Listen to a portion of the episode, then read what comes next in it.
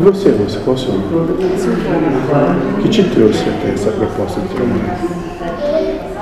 Inicialmente eu vim para tentar buscar uma compreensão. E eu acho que eu continuo nessa busca ainda.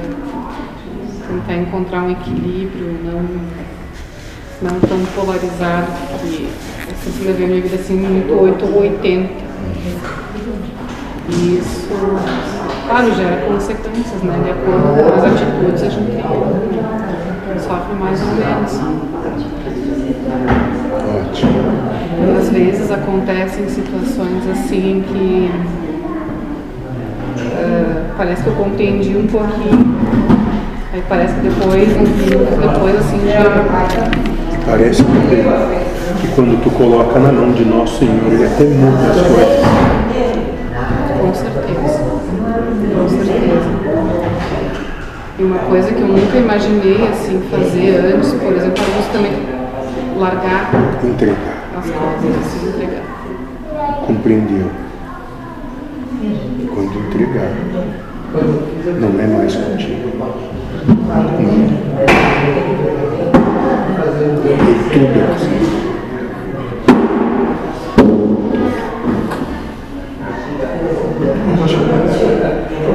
Agora, não espere que as coisas sempre irão te favorecer, porque não vai ser assim.